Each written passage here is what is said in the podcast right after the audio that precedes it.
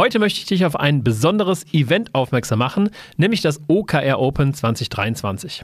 Alle, die sich für agile Management-Frameworks und Zielerreichung in Unternehmen interessieren und drumherum, die sind natürlich herzlich eingeladen zum OKR Open. Das ist eine Online-Konferenz. Der Eintritt ist kostenlos und die Konferenz findet, wie gesagt, online und auf Zoom statt.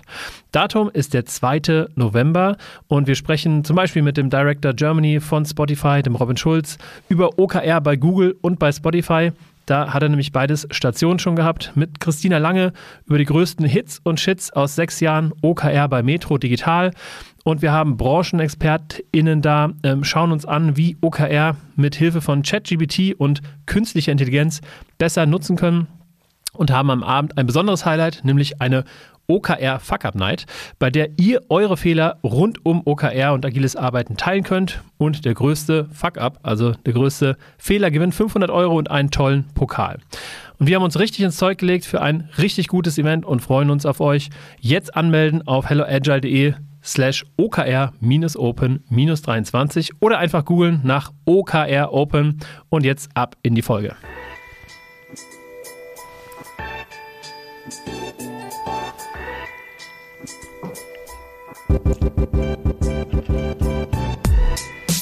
Hallo und herzlich willkommen zu Unboxing New Work, deinem Podcast für besseres Arbeiten. Mein Name ist David Hilmer und ich will herausfinden, wie zeitgemäßes Arbeiten Menschen glücklich und Unternehmen erfolgreich macht. Ich habe 2018 Hello Agile gegründet. Mit Ausbildung, Beratung und Begleitung befähigen wir Menschen und Unternehmen auf dem Weg zu New Work und agilem Arbeiten. New Work ist aber komplexer, als man denkt. Und daher möchte ich es eben mir und euch von möglichst vielen Seiten aus erschließen. Und heute schauen wir uns mal an, was Meetings im New Work-Kontext so alles können. Und ich spreche mit Katja Paar, die gerade das Buch Workshops machen im Campus Verlag herausgebracht hat. Alle, die mein Buch über Lego CV Display kennen, wissen, dass ich großen Wert auf die Gestaltung von Büchern lege. Und was soll ich sagen? Wow, da sprechen wir später noch drauf, wie dieses Buch gestaltet ist. Ähm, erstmal ein bisschen noch was zu Katja, nämlich sie ist Organisationsberaterin, Trainerin, Speakerin und natürlich Workshop-Moderatorin und gibt mit ihrem Buch einen Schnellstart an die Hand rund ums Thema Workshops. Das ist auch unser Thema heute. Ich sage herzlich willkommen, liebe Katja. Hallo David, danke für die Einladung. Ja, sehr gerne und schön, dass wir uns treffen können. Und vielen Dank nochmal, äh, dass du mir das Buch im Vorfeld zugeschickt hast. Ähm, das ist wirklich grandios. Also auf jeder Seite findet man hier ähm, Design Award-mäßige ähm, Illustrationen, die richtig Spaß machen. ich glaube, ich, ich äh, ändere den Plan mit, mit der ersten Frage und frage mal, wo kommen diese schönen Gestaltungen her? Ja, ich habe ja mal Design studiert und dann dachte ich, das mache ich doch mal selbst. Ich stehe selbst auf äh, gut gestaltete Bücher und äh, ja, finde es immer lästig, wenn ich mir gerade bei Workshop-Methoden das selbst erschließen muss. Ja, da wird ja eigentlich was Visuelles beschrieben mhm. in ganz vielen Fällen. Und äh, dann muss ich mir selbst im Kopf ausmalen, wie könnte das an der Wand aussehen. Und ich finde, das kann man durchaus dann auch mal zeichnen. Und das habe ich hier gemacht. Also ich bin jetzt nicht der super professionelle Illustrator. Ich kann nur einen Style. Ja, und den habe ich dann hier eben angewendet. Also ich glaube, da brauchst, da spielst du dich kleiner als, als du bist. Also ich finde das wirklich mega. Und ähm, wir beschäftigen uns gerade intern hier mit, mit dem Thema Design Awards. Also ich würde dir schwer empfehlen, dieses Buch mal äh, zu einem Design Award irgendwie zu schicken, weil das ist wirklich richtig stark. Und ähm, also wirklich, dieses Buch will man haben. Leute, Leute. Aber lass uns äh, anfangen mit der eigentlichen ersten Frage, nämlich erzähl doch mal ein bisschen was über dich. Wer bist du überhaupt, Katja?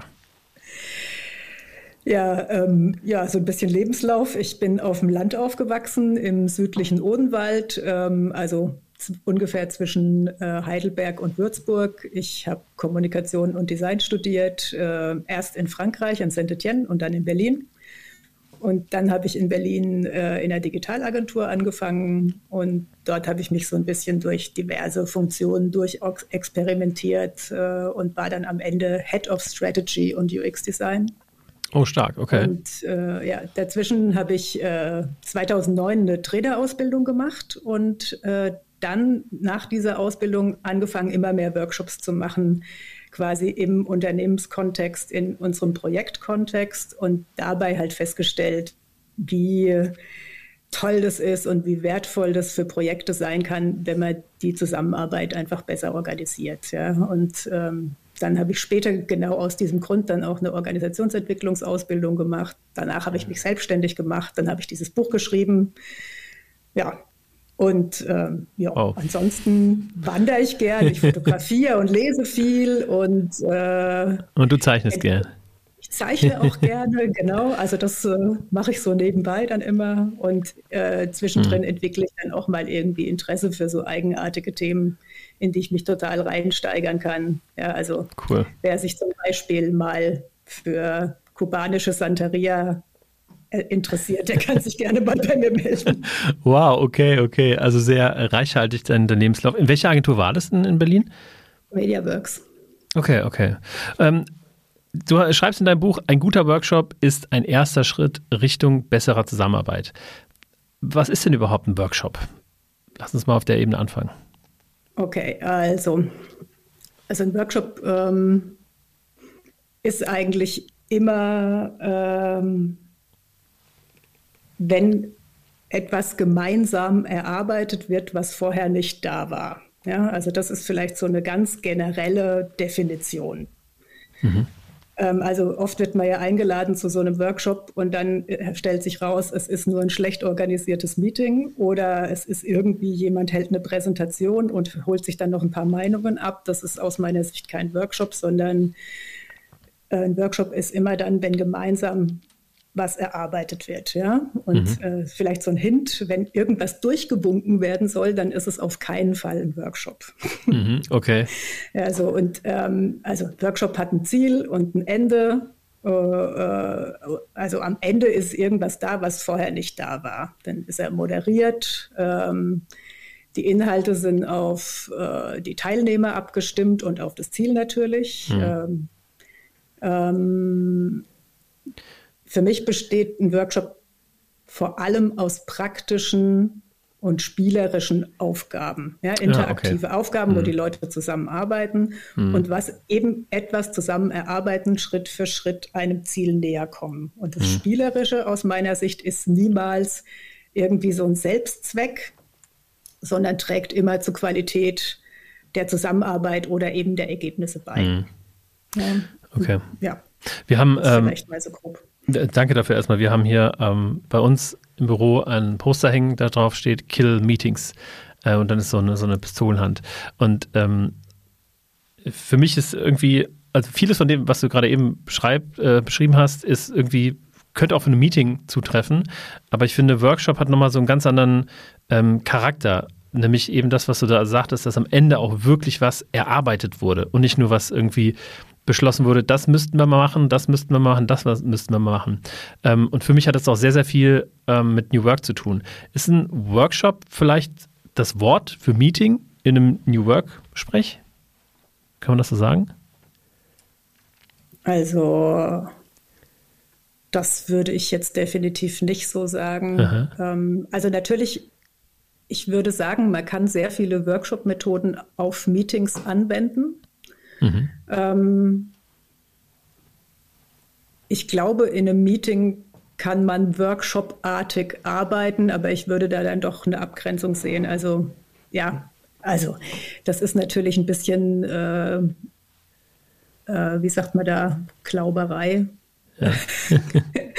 ja, also da kann man jetzt Wortglauberei, ja, ein ja. Meeting ist das und ein Workshop ist das. Ähm, und bei einem Meeting sehe ich jetzt erstmal in der Abgrenzung zu einem Workshop, da trifft man sich und bespricht was mhm. und, ähm, und, ähm, und am Ende gibt es eine Abstimmung, was man dann macht, gegebenenfalls. Mhm.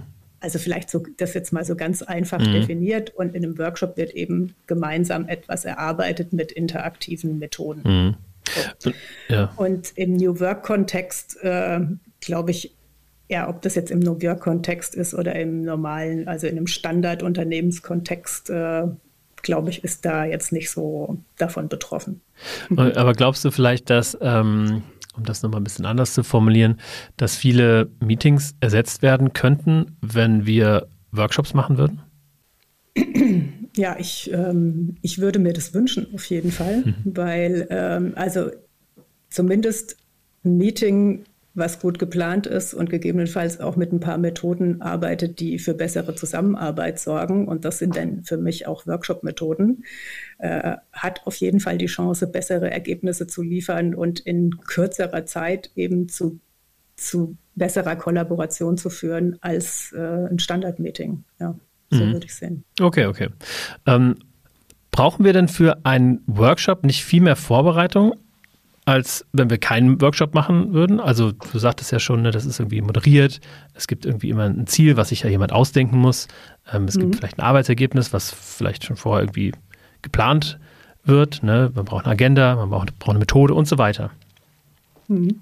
Ja, also kurz gesagt, ja, ein Workshop braucht viel mehr Vorbereitung als ein Meeting.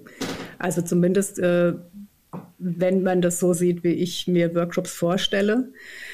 Ähm, aber hat natürlich auch bestechende Vorteile. Ja? Also, ähm, also die Chance, dass man in einem Workshop zu einem guten Ergebnis kommt und gleichzeitig halt noch tolle, intensive Kollaborationserfahrungen macht, steigt halt enorm. Und ähm, ich glaube, wer schon mal die Erfahrungen von so einem richtig guten Workshop gemacht hat, der weiß halt auch, wie viel schneller und effektiver und mit wie viel mehr Herzblut man mhm. dort zu tollen Ergebnissen kommen kann. Ja, und im Buch habe ich äh, ja auch mal äh, Workshops mit äh, Meetingreihen verglichen. Ja, also Meetingreihen, darunter verstehe ich, wenn, äh, wenn man sagt, okay, wir treffen uns jetzt immer mal zwei Stunden, um in mehreren Wochen hintereinander äh, ein bestimmtes Thema zu klären. Ja, das wäre mhm. ja so der, der Klassiker, wenn man ein größeres Thema hat und das dann zerteilt in mehrere Timeslots. Ähm, und wenn man jetzt das dann zusammenrechnet, dann kommt plötzlich halt auch so ein Zeitvorteil zum Tragen. Ja, dann ähm, amortisiert sich die Vorbereitung, die eigentlich nur der Moderator hat, ja, oder die Moderatorin. Die hat ja quasi, die ist ja die einzige, die sich mit dieser Vorbereitung beschäftigt. Die anderen müssen sich ja eigentlich nicht auf einen Workshop vorbereiten. Das macht ja nur ja. der oder die Moderatorin. Ja. Und die anderen dürfen einfach kommen und an einem Tag hat man idealerweise oder vielleicht an zwei Tagen hat man idealerweise das Problem mhm. dann gelöst. Schlauer Moderator oder Moderatorin sagt am Anfang natürlich, kann man dieses Problem an einem oder zwei Tagen lösen. Ja? Mhm. wenn man das aber in so einer Meetingreihe macht, äh, dann äh, hat man natürlich immer, wenn man sich neu trifft, muss man nochmal alles reflektieren von letztem Mal. Mhm dann fehlt irgendein Entscheider, dann hat man irgendwann keine Lust mehr, weil es immer wieder die gleichen Themen nach oben kommen. Also es ist eigentlich eine, auch eine demotivierende Art, äh, Probleme anzugehen. Und deswegen würde ich sagen, ja, ein Workshop braucht natürlich mehr Vorbereitung als ein Meeting, aber liefert halt auch vergleichsweise viel geilere Ergebnisse. Mhm. Und ist am Ende ja effizienter, so wie du das gerade aufgemacht hast. Auf jeden ja. Fall. Also so würde ich es auf jeden Fall sehen. Ja. Das heißt, um das nochmal auf den Punkt zu bringen, du würdest sagen, dass es ähm, effizienter ist und im Zweifel auch bessere Ergebnisse rauskommen, wenn wir einen Workshop machen, anstatt dass wir eine Meetingreihe machen, in dem wir das gleiche Problem immer und immer wieder in darauffolgenden Terminen irgendwie versuchen zu erschließen? Ganz genau. Okay, cool cool. Ähm, ich habe tatsächlich einen, einen, kleinen Schwank dabei, ähm, der genau darauf einzahlt, ne, der mir gerade eingefallen ist. Wir haben früher bei, bei Hello Agile haben wir äh, Retrospektiven gemacht. Ne? Das ist ja so ein Scrum ähm, ein Scrum, eine Scrum-Methode, in der man sich so alle zwei bis vier Wochen trifft, um einfach mal zu reflektieren, okay, äh, wie sind die letzten zwei bis vier Wochen gelaufen und was können wir in Zukunft besser machen. Und das haben wir eben einmal im Monat gemacht und haben uns eben die Frage gestellt, okay, wie können wir besser werden? Und dann hatten wir immer wieder irgendwie die gleichen Themen, immer wieder ein bisschen zu wenig Zeit, um dann wirklich Lösungen zu finden und sind immer wieder frustriert herausgegangen, als wir reingekommen sind. Und dann haben wir irgendwann gesagt, wisst ihr was, wir machen das nicht mehr wir machen jetzt alle drei Monate, nee, alle sechs Monate, machen wir den Teamtag. Und es ist einfach ein Workshop-Tag, wo alle dabei sind, extern moderiert. Ähm, und das wird workshoppig aufgebaut und am Ende behandeln wir Themen zu Ende. Und nicht fangen mit fünf Themen an und lösen keins davon richtig, sondern haben die einfach nur irgendwie auf die Agenda gehauen und besprochen, sondern wir machen wirklich Themen fertig. Und das hat ähm, unheimlich viel bei uns geholfen. Äh, hast du so Beispiele auch? Ja, also da lieferst du mir ein super Beispiel. Ich habe so Beispiele aus dem Projektkontext. Ja, mhm. also ähm, ich habe das tatsächlich, also das war jetzt nur schon ein bisschen länger her. Das war noch zu der Zeit, als man permanent durch die Republik geflogen ist äh, zu irgendwelchen Projekten. Und äh, ich habe bei einem Projekt bei einem großen Finanzdienstleister mit 18 Personen aus verschiedenen Städten in zehn Wochen, würde ich sagen, jeweils zwei Stunden Meetings waren das immer, zu denen mhm. man dann, wir zumindest von Berlin nach Bonn geflogen sind.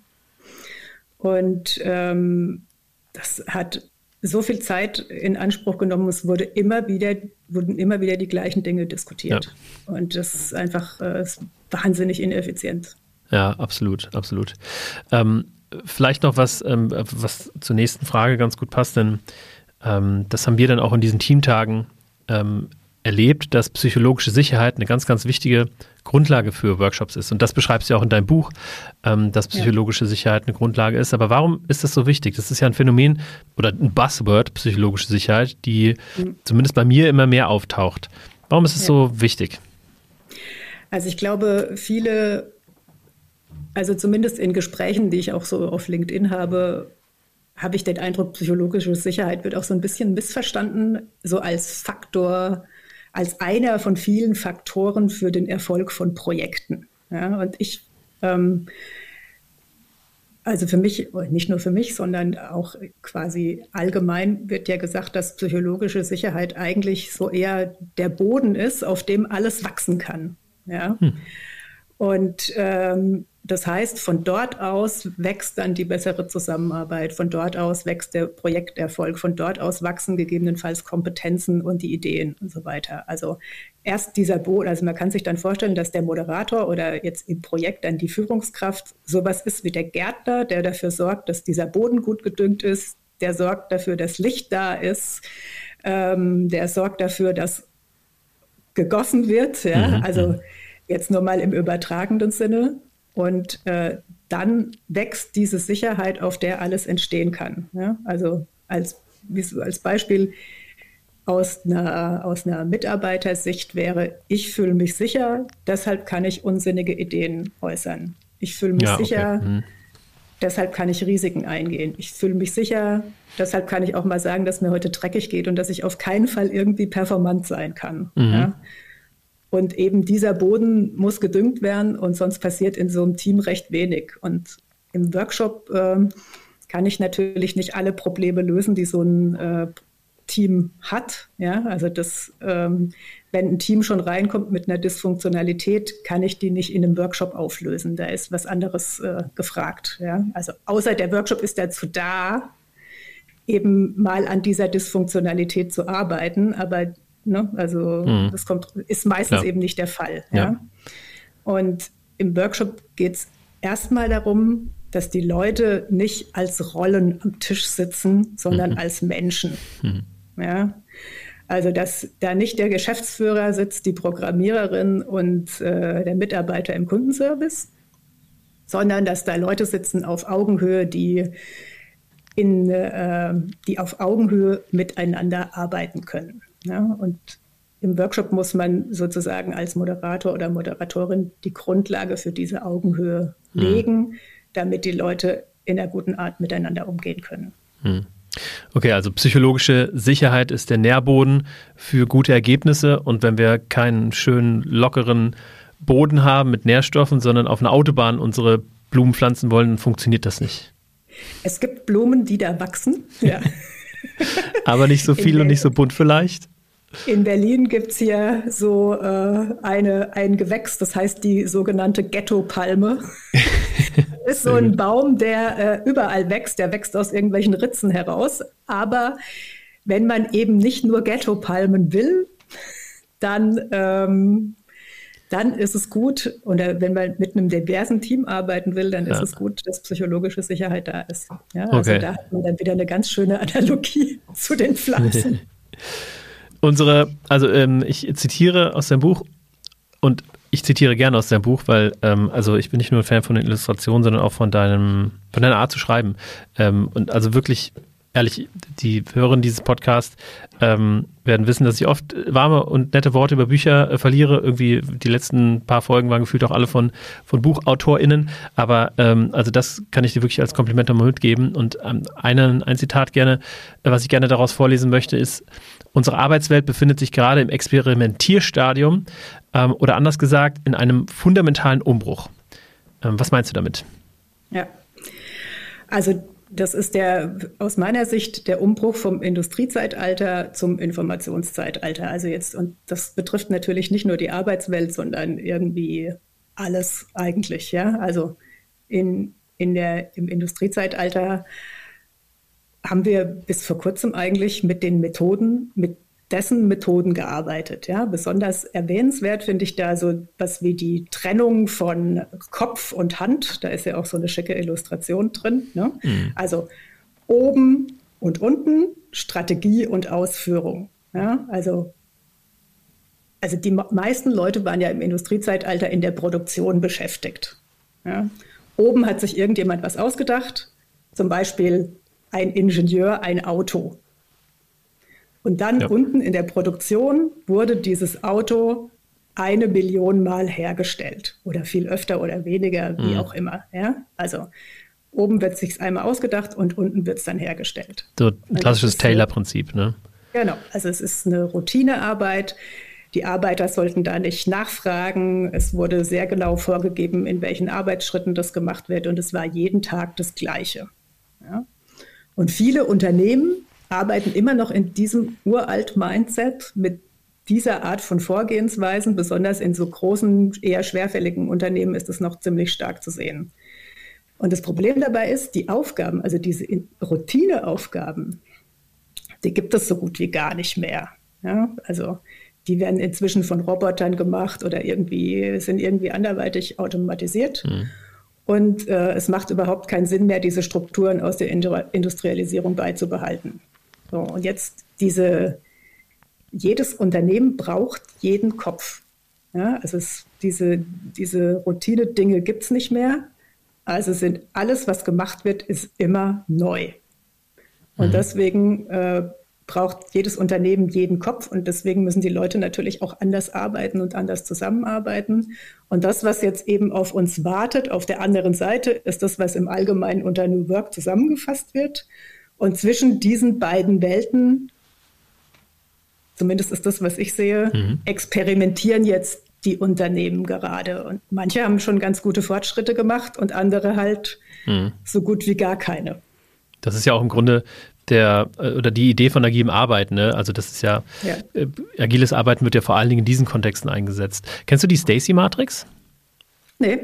Die, ähm, das nutzen wir immer in unseren agilen Trainings, weil es sehr gut symbolisiert, äh, wann oder in welchen Umfeldern diese Situation, die du eben beschrieben hast, stattfinden kann und in welchen nicht. Und äh, in dieser Stacy-Matrix wird einfach Arbeit aufgrund des Was und des Wie ähm, eingeteilt nach der Komplexität. Einfach, mhm. Und einfach passt zu 100% zu dem, wie vor 100 Jahren ge ge ähm, gearbeitet wurde. Ob das jetzt an einem Fließband ist oder Kugelschreiber ja. zusammenbauen oder oder. Und dann gibt es kompliziert. Ähm, und da helfen gewisse agile Frameworks. Genau, ja, ja, genau. Im, im Grunde ist ja. es ähm, sehr ähnlich okay. ähm, zum Kinevin-Modell. Äh, ne, und in ja. dieser komplexen Welt, das ist ja, der, ähm, die Welt, von der du sprichst, in der wir gerade, ähm, und ich glaube wahrscheinlich 90 Prozent von den Leuten, die diesen Podcast hören, auch, auch uns befinden, dieser Wissensarbeitswelt, wo wir eben nicht mehr damit klarkommen, dass irgendwie ein großer Chef äh, alles entscheidet und sagt, wie und was alles und warum. Und alles weiß und alle anderen eben nichts wissen. Ja. Okay, ja, ich finde es find eine, eine, sehr schöne, oder es erzeugt in mir ein sehr schönes Bild, äh, dieses, ähm, unsere Arbeitswelt befindet sich in einem Experimentierstadium oder anders gesagt, in einem fundamentalen Umbruch. Ähm, wo glaubst du, wo geht die Reise hin? Ja, ja, sie hat ja schon gesagt, ähm, also es geht Richtung New Work. Was genau das werden wird, wissen wir alle noch nicht. Und äh, es streiten sich ja gerade alle darum, New Work zu definieren in irgendeiner Art und Weise. Was ist das genau? Ich bin da gar nicht festgelegt, sondern ich warte jetzt einfach mal ab, was da rauskommt und was vielleicht, wo es gute Methoden oder gute Arten des Zusammenarbeitens geben wird. Ja, ähm, und New Work ist ja nicht aus dem Nichts entstanden, sondern auch die Folge einer veränderten Welt. Mhm. Ja? Auf der einen Seite gibt es eben diese Ne, VUCA ist, glaube ich, allen Begriff äh, VUCA-Welt mit diesen großen vernetzten Problemen. Alles ist unsicher, alles ist komplex. Äh, man kann es einfach nicht mehr so richtig beurteilen, sondern kann einfach vor allem nur, muss halt schnell reagieren können. Und auf der anderen Seite sind halt Arbeitnehmer, die nicht mehr so arbeiten wollen wie ihre Großeltern. Ja, mhm. also nicht mal die Alten, ja, also ich bin ja alt und in meinem Umfeld will auch niemand mehr so arbeiten wie die ja. Großeltern, ja, also in so einem Kontext, in dem man ähm, immer zur zur identisch zur gleichen Zeit ins Büro fährt und abends wieder nach Hause fährt. Ne? Dieses, ähm, na, da gibt es ja und? diverse Filme mit diesen tristen Bildern von den Menschen in grauen Anzügen. Ja, also so, das ist jetzt natürlich ein sehr überzogenes Bild, aber darauf läuft es hinaus, so will halt heute auch keiner mehr arbeiten. Und jetzt geht es halt in diesem New Work geht es halt darum, um Autonomie, also Work-Life-Balance, Experimentierräume, Selbstbestimmung. Es geht um ethische Fragen, die natürlich auch wieder auf den, vielleicht auf den Klimawandel bezogen sind, Nachhaltigkeit, Verantwortung, Diversity. Und im Ende geht es um Sinn, also die große Frage, mache ich da was, was zählt? Ja? Kann ich irgendwie dazu beitragen, dass die Welt sich zum Positiven verändert und wenn es halt nur für eine Person ist. Mhm. Ja? Also ähm, deswegen, also das kann auch, äh, ich, ich glaube, diese, diese Frage, mache ich da was, was zählt, das da muss es nicht unbedingt um Wissensarbeiter gehen, sondern das, ich glaube, diese direkte Wirkung hat man sogar noch viel mehr, wenn man eben nicht mal Wissensarbeiter ist. Ja? Wenn mhm. ich irgendwie, Klar. wenn ich Äpfel pflücke, dann merke ich sofort, wenn der Baum leer ist und der Korb voll. Ja? Mhm. Diese Effekte merke ich als Wissensarbeiter gar nicht so schnell. Mhm. Ja? Und ich habe keine Ahnung, wie lange das dauern wird, aber ich bin der festen Überzeugung, dass der Weg in diese Richtung geht. Und ja, einige Unternehmen sind da mhm. ja schon auf einem ganz guten Weg. Absolut. Du hast auch eine super Visualisierung in deinem Buch zum Thema New Work. Also da nochmal geht die Empfehlung äh, an das Buch ein drittes Mal raus. Aber lass uns doch mal äh, ein Stück in die Praxis kommen. Ich will jetzt einen Workshop konzipieren. Und ich sage, okay, ich ähm, ähm, finde dass dieses Konzept, was ich jetzt hier gehört habe, gut. Ich habe auch schon ein paar Workshops gemacht vielleicht. Ne? Also ich glaube, die meisten haben schon mal, saßen schon mal in einem Workshop oder haben schon mal einen Workshop moderiert im entferntesten. Aber ähm, wie, was würdest du sagen? Wie würde ich jetzt loslegen ähm, mit der Konzeptionierung eines Workshops? Ja. Also, entweder hat man ja einen Auftraggeber oder ja. vielleicht sagt der Chef, mach doch mal einen Workshop zu diesem Thema, ja, oder, ähm, oder man organisiert es selbst und dann muss man als allererstes mal die Ziele klar haben. Also, wo will ich am Ende hin? Ja, also, was soll bei diesem Workshop rauskommen? Mhm. Dann muss ich klar haben, wer macht da eigentlich mit? Und als dass die dritte Frage ist eigentlich, wie packe ich das in diese verdammt kurze Zeit, die in der Regel dafür zur Verfügung steht. Ja? Also ähm, äh, es sind oft sehr große Aufgaben, die dann in sehr kurzer Zeit erledigt werden sollen. Ja? Und wenn ich jetzt diese Ziele habe, also ich, das ist zumindest meine Vorgehensweise, ich packe die dann in so eine Art Mindmap mhm. und habe die Ziele in der Mitte und dann entwickle ich da außenrum so einzelne Ideen, wie ich zu diesen einzelnen Zielen hinkomme. Ja, und dann gucke ich mal, wie kann ich das gegebenenfalls verbinden. Ne, wenn da steht, äh, wir möchten, äh, wir haben so eine Art Projekt-Kickoff von einem wichtigen Projekt und wir wollen mal gucken, dass wir uns einigen auf die großen Ziele mhm. und gleichzeitig soll dieses neue Team sich kennenlernen, dann sind das ja Sachen, die man durchaus auch mal zusammenbringen kann in einzelnen Methoden sozusagen. Ja, und dann gucke ich, dann ist das so ein nicht linearer, iterativer Prozess, der so langsam fortschreitet und immer detaillierter wird. Und wenn ich dann an so einem Punkt bin, wo ich denke, okay, jetzt habe ich alles, jetzt habe ich genug gesammelt, jetzt habe ich auch ein paar Details da stehen und jetzt will ich unbedingt loslegen, dann versuche ich das in so eine Choreografie zu bringen mhm. und hänge dann auch Zeiten dran und äh, suche mir die besten Optionen von den vielen entwickelten Ideen aus und entwickle daraus eben diese Cho Choreografie, die dann idealerweise in diese vorgegebene Zeit passt. Ja? Und die große Frage, die dahinter steht, wie kriege ich genau diese Gruppe dazu, tolle Ergebnisse zu erzeugen? Ja? Also das ist dann auch ein Unterschied, ne? wenn ich so wenn ich Leute habe aus sehr konservativen Unternehmen oder wenn ich Leute habe aus sehr jungen Unternehmen, die einfach anderes Zusammenarbeiten gewohnt sind, dann äh, suche ich mir auch unterschiedliche Methoden aus. Ja? Also dann muss ich auch dann gucke ich auch, was passt denn zu denen? Welche Fragen kann ich denen denn stellen? Ja, also das heißt, es ist auch auf die Leute, die da sitzen, abgestimmt. Ja, jetzt klingt das äh, nach einer Menge Aufwand und Arbeit und ich bin mir sicher, ähm, du schaffst das wahrscheinlich schon in einer relativ schnellen Zeit, weil du da Profi bist. Ne? Also ich, ähm, ich kann das von dem Lego C-Display-Kontext ähm, sagen, ne? dass, da beschäftige ich mich ja ganz viel mit, dass mittlerweile die Workshop-Planung für einen Lego C-Display-Workshop nicht so lange dauert, weil es auch immer dieselbe Methode ist, ne? nämlich Lego C-Display. Mhm. Ja, Aber was würdest du sagen, wenn ich jetzt einen eintägigen Workshop habe mit einem Team von, keine Ahnung, zehn Leuten, ähm, wie lange dauert dann die Planung? Also ich habe ich hab eigentlich in der, es kommt drauf an, habe ich es schon mal gemacht äh, oder mhm. sowas ähnliches schon mal gemacht. Ähm, und also ich habe teilweise ganz neue Sachen mit, äh, mit Trainingsanteilen, da muss ich mich auch erst mhm. einlesen und dann dauert es einfach länger. Ja? ja. Und äh, aber jetzt so ein äh, Standard-Strategie-Workshop dauert zwei Tage Vorbereitung, ein Tag Durchführung. Das würde ich jetzt mal mhm. so sagen. Und ich glaube, und ich glaube, dass das Wichtige ist hier, dass man ähm, dass die Wichtigkeit äh, davon, was so ein oder das Bewusstsein darüber, was so ein Workshop eigentlich bringt, dass das, glaube ich, ähm, bei vielen vielleicht noch nicht da ist. Ne? Das ist ähnlich, ich erlebe das oft mit dem Thema, ähm, wenn man in einem Scrum-Umfeld arbeitet, mit dem Thema Scrum Master. Ne? Jemand, der irgendwie gar nicht am Kunden arbeitet, sondern nur am Team, was bringt das denn überhaupt? Ne? Ähm, und trotzdem ist es eine Vollzeitstelle. Und ich denke, ja. bei Workshops ist es sehr ähnlich. Ne? Also zwei Tage Aufwand für nur einen Tag Workshop, was? Das kostet dann ja auch irgendwie so und so viel ähm, Euro, wenn man irgendwie einen externen reinholt.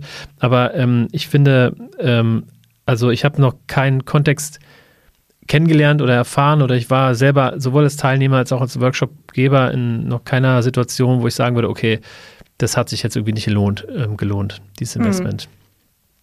Ja, also das kann ich jetzt natürlich von der anderen Seite her nicht ganz so gut sagen, aber ich würde das natürlich direkt unterschreiben. Ja. Mhm. Also ich, ich sehe das natürlich, wie die Leute dann vorwärts kommen und auch mit welchen Gesichtern die dann rausgehen. Und äh, ich kriege natürlich auch Feedback zu den Workshops und da sind die Leute dann meistens auch sehr begeistert, was, also so das häufigste ist eigentlich, wow, was wir in so kurzer Zeit zusammen ja. wuppen können und wie geil wir zusammenarbeiten und Leute, die das auch nicht gewohnt sind. Also jetzt gerade so, ich sage jetzt mal konservativere mhm. Führungskräfte, die sagen, wow, die Leute sind so schlau, ja. Also meine mhm. Leute sind so geil, das habe ich noch nie so wahrgenommen, ja. Und das sind halt so die Effekte von Workshops, ähm, die dann da auch mal zum Tragen kommen. Mhm. Und das kommt natürlich dann immer, kommt natürlich ein bisschen auch drauf an, wie man es macht. Ja. Also ich brauche auch länger, weil ich immer alles sehr, ich will auch alles toll visualisieren und es ja. soll dann auch toll aussehen in diesem Raum und so. Ja. Und ich habe keine Lust auf diese, ja, also so jetzt mal schnell rein, das ist einfach auch nicht so mein Ding. Ich bin schon jemand, der sich sehr gründlich vorbereitet. Ja, äh, das, das glaube ich auch, ne? Ähm, und das, das, ähm, so wichtig jetzt äh, einschätze, wir haben uns ja vorher schon irgendwie kurz kennengelernt, ähm, traue ich dir das auch zu und das, das finde ich auch gut, ne? Also, weil ich zum Beispiel, ich bin auf der anderen Seite äh, dieser Linie, würde ich sagen, und bereite mich eher wenig vor. Und manchmal ähm, denke ich mir dann in, in dem jeweiligen Format, Mensch, hätte ich mich mal besser vorbereitet ähm, und improvisiere dann äh, hier und da ein bisschen. Ähm, vielleicht nochmal ich meine, wir sind beide irgendwie auf derselben Seite. Wir sind beide letztlich Anbieter für das Thema Workshops, ne, Trainings, was auch immer. Ähm, aber lass uns versuchen, die Frage irgendwie so objektiv wie möglich zu beantworten, nämlich macht es Sinn, eher einen externen Moderator zu holen oder das Ganze intern weiterzugeben? Was meinst du? Also unterschiedliche Fälle tatsächlich, ja. Also wenn ich so was habe, was ich immer wieder mache, dann ist es vielleicht toll, am Anfang mal einen externen zu holen, um sich was abzugucken, ja was der alles so macht und dann das dann selbst weiterzuführen.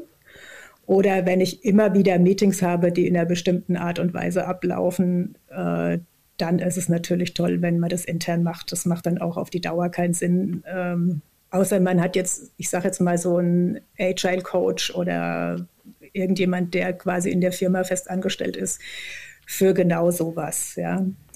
Und ähm, wenn es sobald es komplexer wird, würde ich sagen, hol jemand von extern. Und sobald, also, und dann natürlich gibt es noch so die, ich sage mal, die, die, die psychologische Komponente, dass dem intern natürlich nie so vertraut wird äh, wie einem externen. Der externe kommt ja schon mit der Aura der Kompetenz rein, mhm. sage ich jetzt mal so.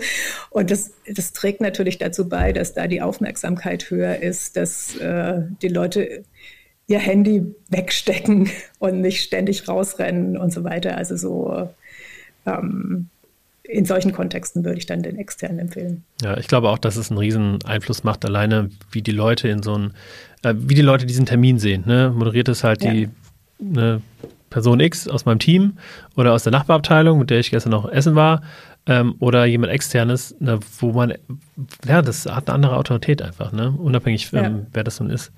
Ähm, was kommt denn am Schluss von so einem Workshop, um die, die Sachen, die man erarbeitet hat, dann auch wirklich in die Praxis mitzunehmen? Ähm, ja, so ein Workshop kann man auf sehr unterschiedliche Arten und Weisen abschließen und ähm, es kommt ja auch immer darauf an, was der Kontext war, was wir da gemacht haben. Ja. Ein Strategie-Workshop, da wird dann danach weitergearbeitet mit den Artefakten, die dort entstanden sind und das fließt dann ganz normal in die Arbeit ein, ja, oder Roadmapping-Workshop mhm. Shop oder sowas in der Richtung. Das ist das, was am nächsten Tag dann genommen wird und mit dem weitergearbeitet wird. Wenn ich jetzt sozusagen in einem Workshop was erarbeite, was dann benutzt werden soll, also zum Beispiel neue Prozesse, ja, dann nehmen die Leute diesen Prozess mit, versuchen mit diesem Prozess zu arbeiten und dann muss man sich irgendwann wieder treffen und sagen, okay, das läuft gut mhm. und das läuft weniger gut. Und dann arbeiten wir an diesen Stellen, an denen es weniger gut läuft, weiter. Ich glaube, also ein riesiger Unterschied zwischen Workshops ist auch, ist es ein einzelnes Event, an dem mal was gemacht werden soll? Oder ist es eingebettet in eine Reihe von Organisationstransformationsmaßnahmen, die quasi immer wo es immer weitergeht und wo man sagt, das ist sozusagen Continuous Optimization. Hm, hm. Ja, das ist vielleicht so der große Unterschied. Und so jetzt ganz allgemein kann man einem, am Ende eines Workshops sagen, am Ende ist natürlich nochmal die Reflexion des Workshops angesagt. Ja? Also zu sagen, was hast du mitgenommen? Mhm. Was äh, machst du in Zukunft anders? Äh, wo geht's hin? Oder bei so einem Team-Workshop ist es auch toll, wenn man den Leuten nochmal so einen echten Team-Push mitgeben ja. kann mit so einem Komplimente-Schauer oder sowas in der Richtung, wo dann alle rausgehen und strahlen mit ja. roten Backen. Ja, das ist äh, dann, das ist dann die Workshop-Magie. Mhm, mhm. Und dieser Effekt, den man dann noch mehrere Tage vielleicht mit sich trägt. Ne? Ja, ähm, auf jeden Fall. Gibt es so Methoden oder Bausteine innerhalb von Workshops, die, wo du sagst, die setze ich immer wieder ein, das sind meine Lieblingsmethoden?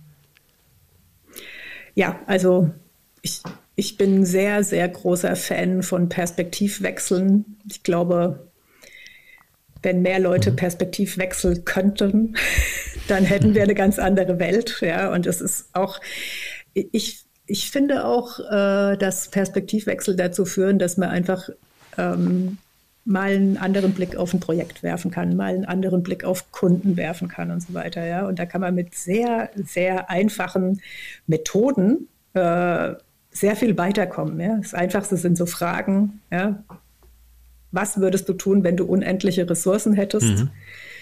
Was würde ein Wettbewerber tun, um dich aus dem Markt zu drängen? Ja? Was würdest du tun, wenn du genau das Gegenteil erreichen willst? Was würdest du tun, wenn jetzt 2050 wäre? Ja, also so einfach mal die Leute mhm. in so einen anderen Zustand zu kriegen. Oder ja. auch die Disney-Methode, ne? Oder diese Denkhüte, dass man. Genau, die Denkhüte ja. ist eine andere Methode, ist alles sind Perspektivwechsel, also mhm oder ähm, Rollenspiele, ja, mhm. also auch mal eine andere Rolle einzunehmen.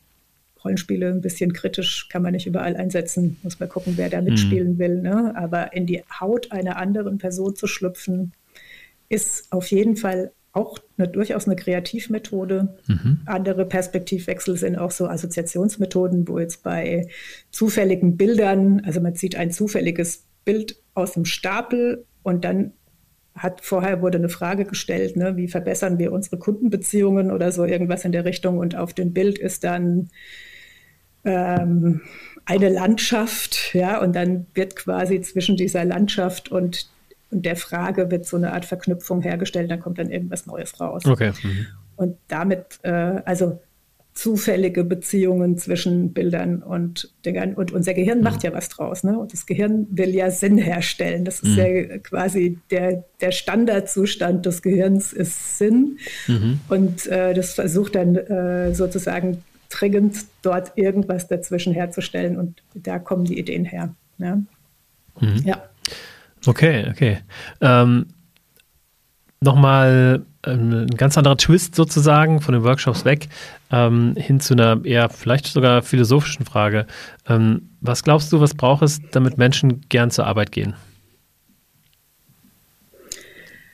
Ja, ich glaube, ähm, also sehr viel, eine sehr große Rolle spielen erstmal andere Menschen, die dort auch sind, ja, mhm. also mit denen man es zu tun hat. Und äh, das kann man aber auch mal auf, ja, also noch größer, glaube ich, sind diese ganz tief in einem selbst sitzenden Motive, wie zum Beispiel Wirkung erzeugen. Ja. Ich möchte meine Kompetenzen leben.